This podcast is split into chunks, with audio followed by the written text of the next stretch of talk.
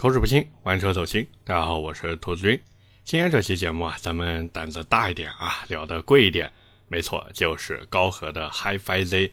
其实我做这期节目之前还是蛮忐忑的，因为前几天我看有人给停车场留言，他说停车场这节目呢不专业啊，说我们没有那么富有，怎么总聊豪华车？顺便呢还给节目打了一个差评。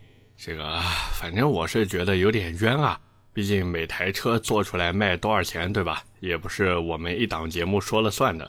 而且成天聊那些什么轩逸、朗逸、卡罗拉，我估计你们听着也没什么意思，对吧？再一个呢，其实真的没办法，因为最近出了这些新车啊，有一个算一个都不便宜。那我们也不能不聊，对吧？这个新车上市嘛，肯定要聊一聊的。所以这个就这样吧。那忐忑的另一个原因呢，就是熟悉我的朋友都知道，我对高和的产品是真的情有独钟。这个跟充不充值没关系啊，主要就是因为我这人的性格和喜好就在这边嘛。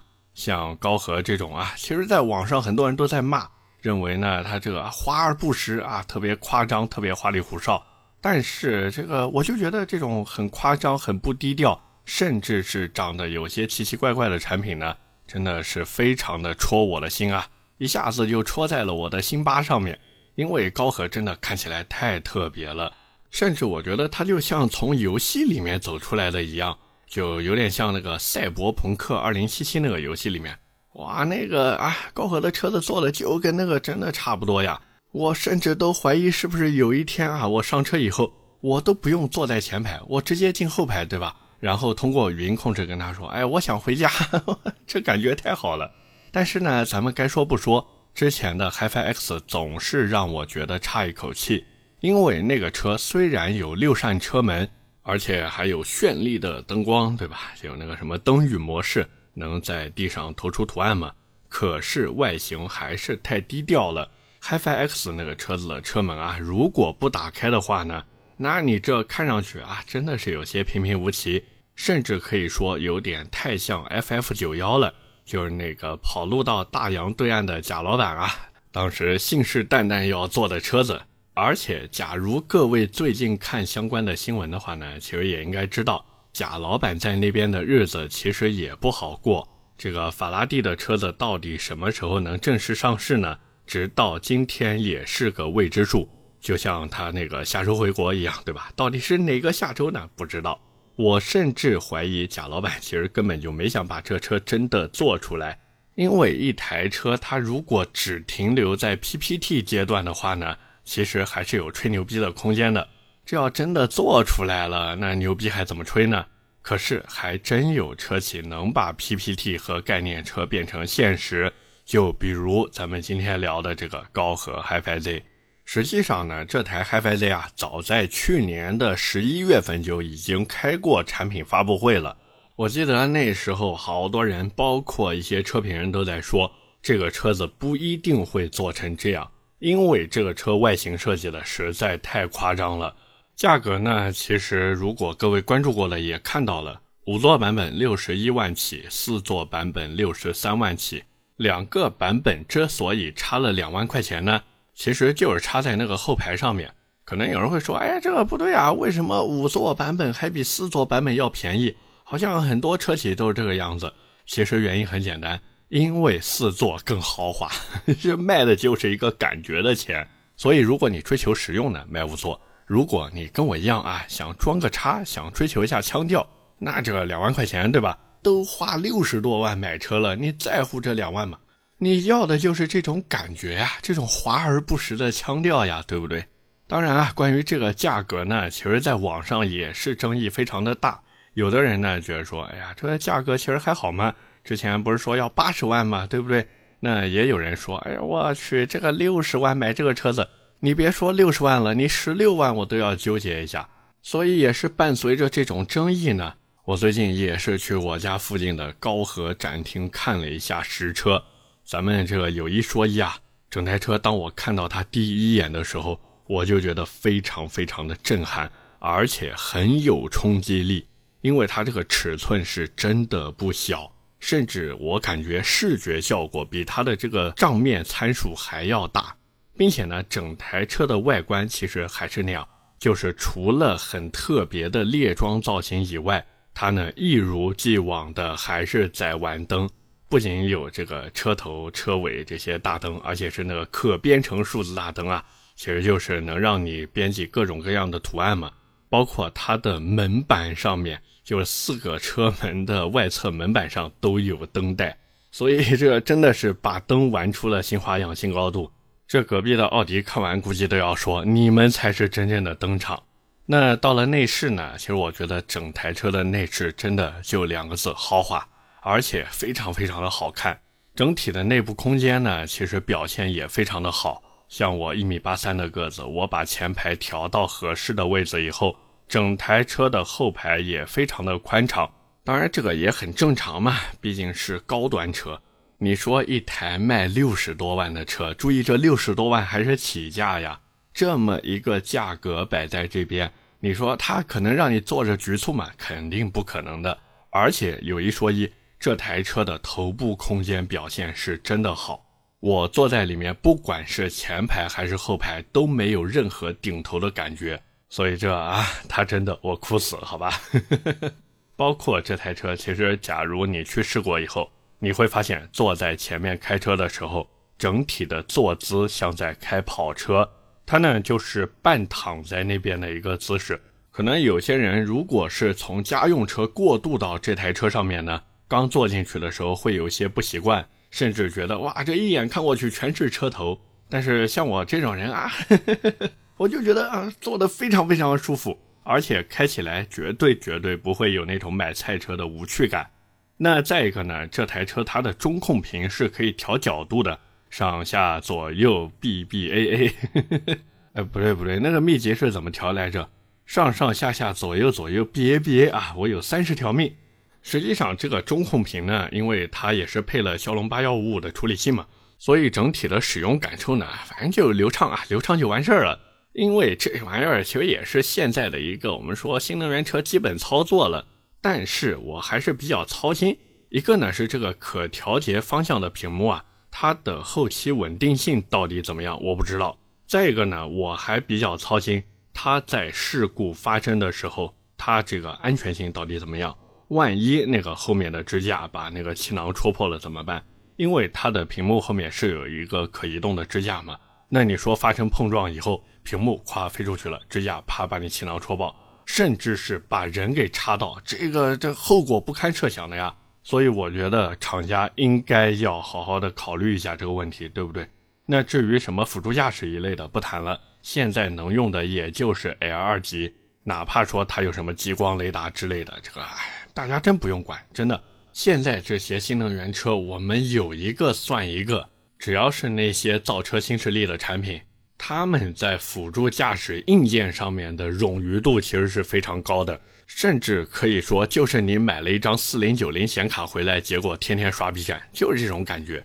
所以综合来说呢，这台车整体的内部用料，还有包括乘坐的舒适度，以及方方面面的我们说功能控制呀、储物呀这些做的都非常不错。当然，这个原因也很简单，它都是靠钱堆出来的嘛。所以，假如你对这车感兴趣的话呢，我觉得可以去看一看。虽然说现在还没有试驾车啊，但是你坐进去以后，你就能感觉到它的不一样。那再一个呢，就是刚才我说了，它现在没有试驾车。不过呢，我和销售那边也是聊了一下，据说这车和 HiFi X 开起来感觉很像，因为这车和 HiFi X 的这个底盘是一模一样的。那我之前开 HiFi X 的时候呢，其实我觉得有点过于舒适了。我不知道现在这个 HiFi Z 能不能运动一点。如果说它真的能做的比原来更运动的话，那我真的要给出一个好评。如果说它还是像 HiFi X 那样偏向家用，那这个不好意思，不好意思，我是真的接受不了了。当然，除了这个以外呢，这车我在体验的时候呢，也是发现了一些不足之处。首先呢，就是这车它的前备箱其实是有点小的，它那个前备箱，我说实话，可能还没有咱们家里面装衣服的那种脏衣篮大，所以这真的是我都不知道，可能他真觉得这一个后备箱就够用了吧。但是对于新能源车的车主来说呢，我用不用是一回事儿，但你有没有，你能不能给我又是另外一回事儿，对不对？那再一个呢，就是这车的轮毂其实还是小了一点。虽然说它靠那个外面有一个导风罩啊，把它这个轮毂显得很大，但是实际上你看仔细一些的话呢，你会发现它的轮胎还是很厚。其实我觉得高和完全可以胆子再大一点，它这个轮毂你没必要二十二寸嘛，对不对？你甚至可以上到二十三寸乃至二十四寸，真的高和你不要怕花钱。作为你的客户，注意你的目标客户们，他们只会怕没地方花钱，而不是怕花钱。我就是想追求与众不同的感觉。那隔壁的大揽胜都二十三寸轮毂了，对吧？所以你这个真的再大一点，哪怕你不给我这个锻造轮毂，你用铸造的都行，我不在乎。我就是要看着够霸气，是不是这个道理？除此之外呢，还有就是这车有一些舒适化配置，我觉得还是有所缺失的。就比如小冰箱一类的，其实完全可以功能再多一些。因为我来买你高和，我就是想要点不一样的，我就是想要配置拉满，是不是？你不要管我用不用，你就说你有没有。那隔壁的理想 L 九，那你别管那温奶器什么的到底用不用得上。你也别管那车后面的那个电视机到底看不看，但是人家就是有。那最后呢，就是这车它虽然自带气动，但是它没有低趴模式。其实我觉得完全可以 OTA 一个低趴模式，就比如车主设定好这个低趴模式以后啊，一键开启，那车辆在车主离车以后呢，就会把气包里面的气全都放光，让车子直接趴到地上去。等车主带着钥匙或者带着手机啊走过来，因为它是有那个手机蓝牙感应的嘛。等你检测到车主过来以后，这个车子对吧，自动给气包充气。然后本来你这个门就是感应到以后会自动开的嘛，你就想想看啊，一台高和的 HiFi-Z，在它识别到你来了以后，这车的对开门缓缓的打开，然后车子呢从趴到最低的状态缓缓的升起，哇，这个仪式感简直拉满了，对不对？你再配合高和本来就做的很好的灯光秀，我跟你说，这才叫腔调，是不是？所以高和真的考虑一下，好不好？来一个低趴模式，我敢说，就光这一个模式，你高和就能体现出和别家不一样。那除了这些以外呢？其实我在看这台车的时候，也是有一个比较有意思的事情，就是销售一个劲的在跟我说：“先生你好，这是一台工程车，不代表我们最终的量产品质。”哎呀，我也不知道销售为什么那么的怎么说呢？就是感觉还是有点怕负面，有可能是之前音响的事情弄的。其实我觉得销售完全可以再傲气一些，毕竟你们是做的高端产品嘛。看看之前保时捷的销售，对吧？多牛逼！我记得有一次我去看保时捷的时候，真的就是在那边晃悠了十几分钟都没人接待。所以这个，当然现在保时捷也怂了。像前几天我们这保时捷销售还打电话给我，客客气气的问：“哎呀，先生，你最近有没有购车需求啊？我们这店里面搞活动，还有一口价的 Macan 等等等等。”这真的是经济不景气，弄得他们这卖车也很难啊。但是作为高和来说呢，我希望你们啊支棱一点，我还是喜欢你那种桀骜不驯的样子，是不是？其实聊到这边呢，关于高和 HiFi-Z 这车也聊得差不多了。简单来说呢，这台车其实就是给 HiFi-X 换了一个壳，然后呢，在外形啊、内饰呀、智能化呀等等地方做了一些修改和升级，本质上其实还是差不多的东西。但是呢，不管是不是本质上的东西，它其实也依旧阻挡不了一部分人的购买热情，或者说想买它的一个愿望。就比如我，对吧？我其实真的很想买一台 HiFi-Z 回来。我要不是兜里面没钱，我跟你们说，我现在都下订单了。但是呢，有我这种喜欢的人，自然也有不理解的人。包括我在网上也看到很多人在一边问，说这花六十多万，对吧？去买一台这个车子，你再选配一下，那七十几万甚至八十万，你说买这车到底图啥呢？或者说真的有人买这个车吗？其实还真有，而且这种产品我们有一说一，它就不是为了卖给普通人的。这种车子的本质。其实就是让你去买一个身份的象征。那说的再直白一点呢，就是你开个六七十万的 BBA 出门，人家会觉得你也就这样了。就是我知道你有钱，但是你的钱可能也就这个水平。可是如果你开个高和出门，那别人大概率会觉得你比开 BBA 的有钱，就这个样子。而且还有一个好处，就是这种车它是真的可以给你用来作为谈资的。就比如几个老板对吧，好朋友聚在一起吃饭，你说你买一台七系 A 八 S 级，哎，这个价格好像买 S 级有点费劲啊。那我们撇开 S 级不谈嘛，我们就说七系和 A 八，那你觉得别人会怎么想？说不定你这个新买的七系也好，A 八也好。人家在多少年前就已经有了，对不对？那别人都拥有过的东西还有新鲜感吗？可是高和不一样啊！你买一个高和，大家互相之间一聊，再去车上体验一下，是不是一下感觉就来了？而这也正是那些我们说土豪们啊，为什么愿意去买？因为高和是真的不一样，哪怕只看外形你就觉得不一样。包括高和自己其实也知道。他们的这个目标客户呢，跟别家也不太一样。那对于我们这种买不起可是想买的人来说呢，这一点是真的非常有吸引力。但是咱该说不说啊，对于高和来说呢，我觉得并不是一件好事儿。因为那些顶层的消费者，当然我这边说的顶层呢，不是指什么，我只是说他买车的这个预算确实算顶层了，对吧？毕竟花六七十万甚至七八十万买电动车的人。他的消费能力真的非常非常高了，而且大家不要觉得说，哎呀，现在这个 BBA 满街走，这保时捷什么的也都不稀奇。可是各位如果关注过相关的汽车销售数据，你会发现能买得起三十万以上的车子的人，真的就已经是凤毛麟角了。大多数人买车还是停留在十几二十万这个水平，所以各位千万不要被网上那些短视频误导了。什么？我二十岁帕拉梅拉，我二十三岁保时捷九幺幺，这些我跟你们说都是段子。你如果真的信了，那你这活的就会非常非常累，对不对？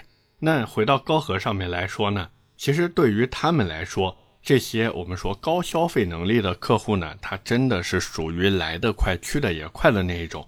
而且刚才我也说了，本来能花大几十万买车的人就很少。那愿意花那么多钱去买电动车人就更少了，加上特斯拉还在那边虎视眈眈的，BBA 那边其实也有高端电动车。虽然说 BBA 目前在售的这些所谓高端电动车啊，咱们有一个算一个做的都不怎么样，可人家也是有，对吧？人家是真的有，所以高和面临的竞争对手真的不少，尤其是面临那些传统品牌的豪华燃油车的时候，我觉得它其实还是有点难的。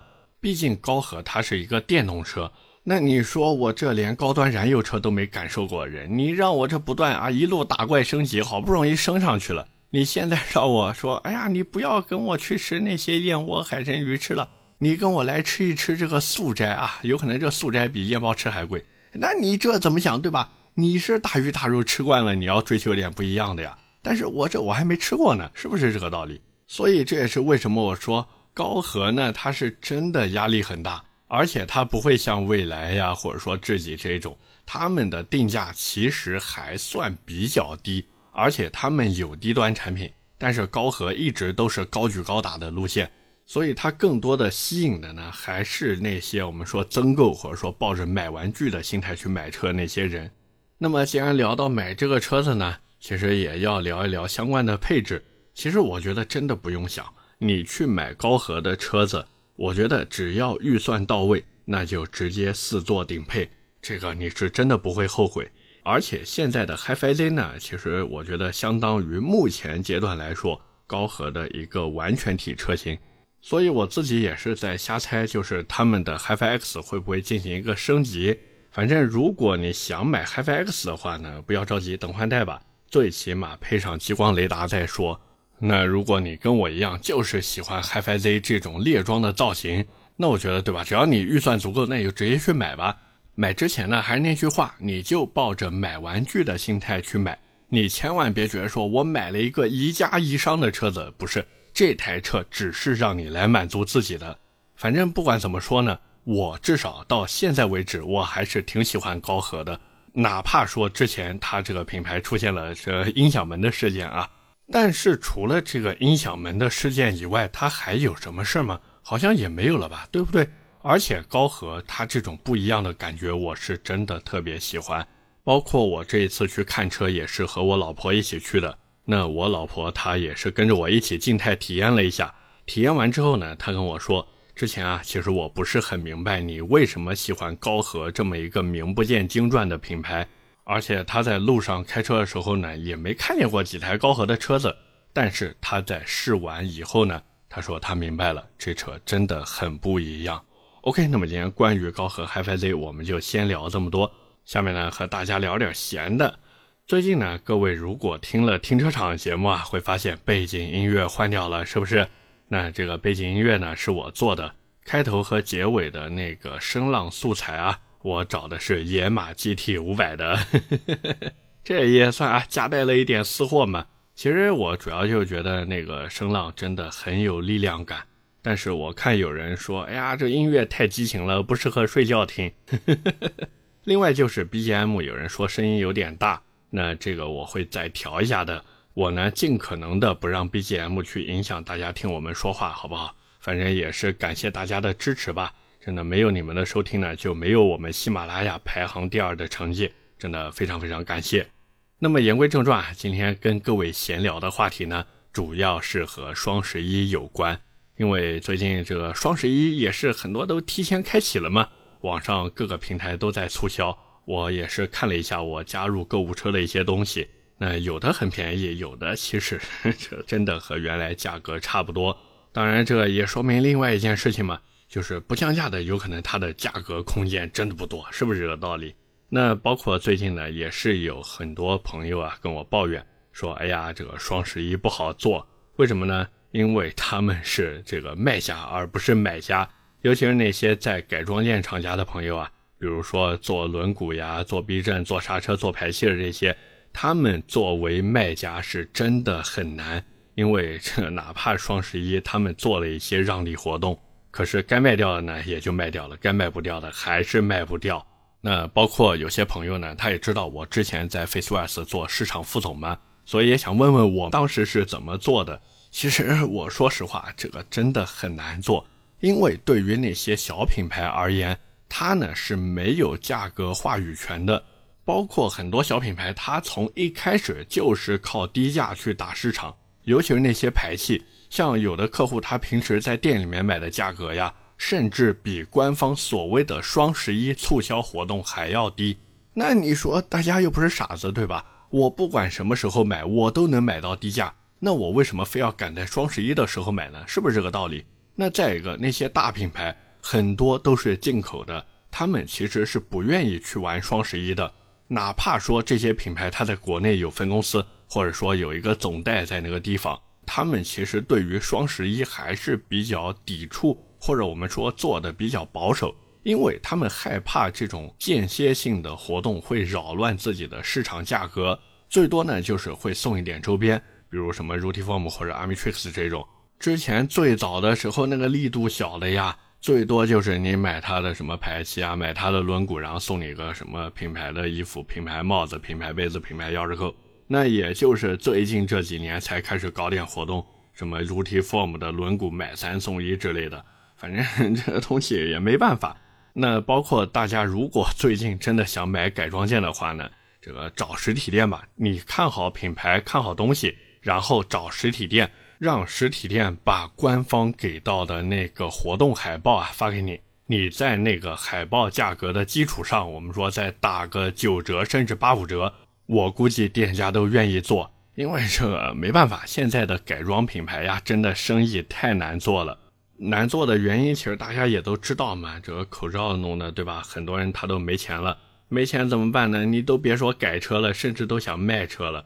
包括这个口罩原因呢，也是弄得很多品牌销售没办法去拜访店家。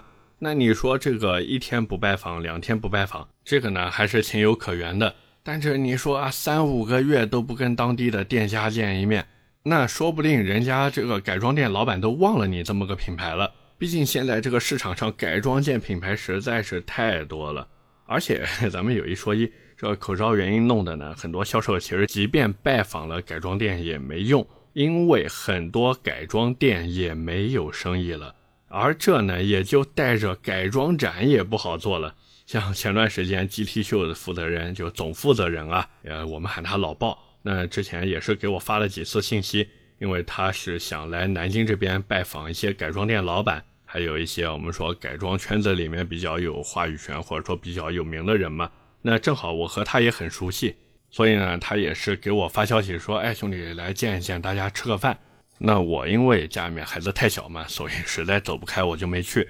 但是他呢，也是在微信里面跟我大倒苦水，说这个现在大家生意真的太难做了。像他之前去了好多个地方啊，那些改装店冷清到什么地步？就是这家店从早上开业一直到晚上关门，有可能最多最多就是来一个做保养的，甚至从开门到关门一个客户都没有，真的就是这么惨。大家不要觉得看网上那些所谓的改装店老板啊，今天我们又改了一台什么车，这个明天我们又改了一台什么车，然后还特别牛逼的，我就给他们用正品啊，我你不听我的，我就不给你改。我们这个做改装就是要有态度，什么巴拉巴拉巴拉，那些都是人设啊。大家也知道我说是谁，对不对？但其实我跟他在 Facewell 的时候，我就跟他认识，他呢是一个性子非常直的人。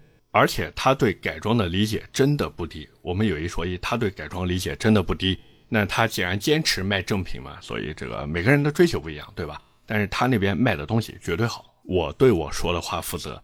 所以反正怎么说呢？假如说各位最近有想改车的，你如果说手里面有点闲钱想改车，就用我跟你说的那个方法，你去找你们当地的改装店老板。然后让他把厂家发给他的活动海报转发给你，你呢找一找看看有没有你的那个车型，或者说差不多的车型。然后呢，你拿着双十一活动价去跟他砍价，基本上就是砍他那个活动价的九折或者八五折就可以了。当然，我还是觉得呢，就现在这个大环境下吧，真的，如果说你手头闲钱不是很多的话，比如说拿了一个年终奖，对吧？拿个什么一两万块钱。你说，哎呀，我准备这个全打到车子里面去，算了吧，真的算了吧。现在这个大环境，多留点闲钱在手上比什么都强，好不好？OK，那么今天闲聊的呢，就跟大家先扯到这边。下面是我们的留言互动环节。上期的节目呢，我们聊的是丰田第十六代皇冠。那么第一条留言来自书武，他说：“兔子啊，听你不少的节目，对油车、电车的选择问题上。”好像现阶段还是更倾向油车，是不是啊？是的，是这个样子的。因为电车呢，它还是在一个发展过渡的阶段。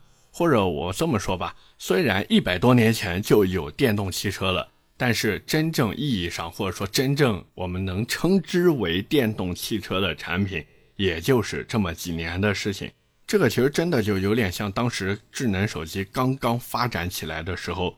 那你说现在智能手机都发展成什么样了？哪怕像 iPhone 十四 Pro 这种挤牙膏的产品，呃，真的是挤牙膏。我跟各位说，我买了一个，我的天啊，太挤牙膏了。但是你拿着 iPhone 十四 Pro 去对比 iPhone 四呢？哪怕我们说不对比 iPhone 四，我们去对比什么 iPhone 八、iPhone 七之类的，那你是不是觉得有天壤之别？所以电动车其实也是这个样子的。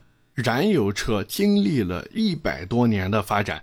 它到今天真的已经该成熟的都已经成熟了，完全就是看厂商愿不愿意把技术下放而已。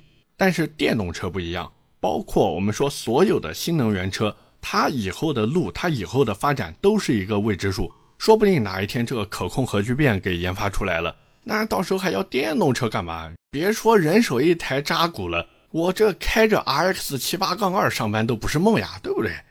第二条留言来自 James J。他说：“兔子，这是我第一次提问，虽然不是答听友问专栏，但是还想问一下，没事没事啊。”他说：“我平时是开电车的，体积小，上班接娃、买菜、停车都很方便。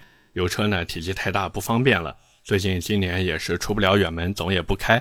然后上次呢，就因为电池长期亏电啊，结果废掉了。于是呢，就换了一个，因为是带自动启停的，花了一千好几。这没办法，带自动启停的都贵。”他说想用一块太阳能板通过 OBD 接口实时给电池补电，看了许多相关电池，也在某多上看了看设备，发现就三四百块左右，不知道这样可不可行？对车子本身有损害吗？这个东西我觉得不靠谱，毕竟这种太阳能板，哎呀，丰田的 BZ4X 知道不？就它那个太阳能板一天能给你供一度电就不错了，而且这还是在天气好的情况下，所以真的别指望这种东西了。人家一整块车顶都供不了多少电，你这一小块板子能供多少呢？而且还有一个，对于车辆电路方面的这种任何加装或者改装，一定要慎重、慎重再慎重，因为这种东西我们不说安全隐患，这个大家都知道。再一个，假如你加装的这些电路系统最后引发了车辆的，比方说火灾呀或者其他的事情，那保险公司是拒赔的，你只能自己认栽了。所以真的这东西算了吧，好吗？你哪怕多花一千多块钱，你呢也给自己买个安心，好不好？最后一条留言来自无理数人生，他说这期的中心思想是兔子是九四年的，他说听不出来啊，这有什么听不出来的？我不就是声音厚一点嘛，对不对？包括之前还有朋友说，哎呀，以为兔子是个大胖子，结果看了抖音发的视频以后，发现哇，没想到你长这么帅，这这这么帅是我编的啊！但是他们觉得很不可思议，我竟然是一个瘦子。所以这个啊，大家如果感兴趣啊，想知道兔子长什么样子的，你呢可以去抖音关注我一手，这个 ID 叫做玩车的兔子君。那后期呢，我也是在考虑抖音发一点聊车的视频。包括还有抖音开开直播啊，到时候跟大家聊一聊，好不好？OK，那么以上就是我们今天这期节目的全部内容了，也是感谢各位的收听和陪伴。我的节目会在每周二和每周四更新，点赞、评论、转发是对我最大的支持。各位如果还有什么想听的车或者想聊话题，也欢迎在下方评论区留言。我们下期节目接着聊，拜了个拜。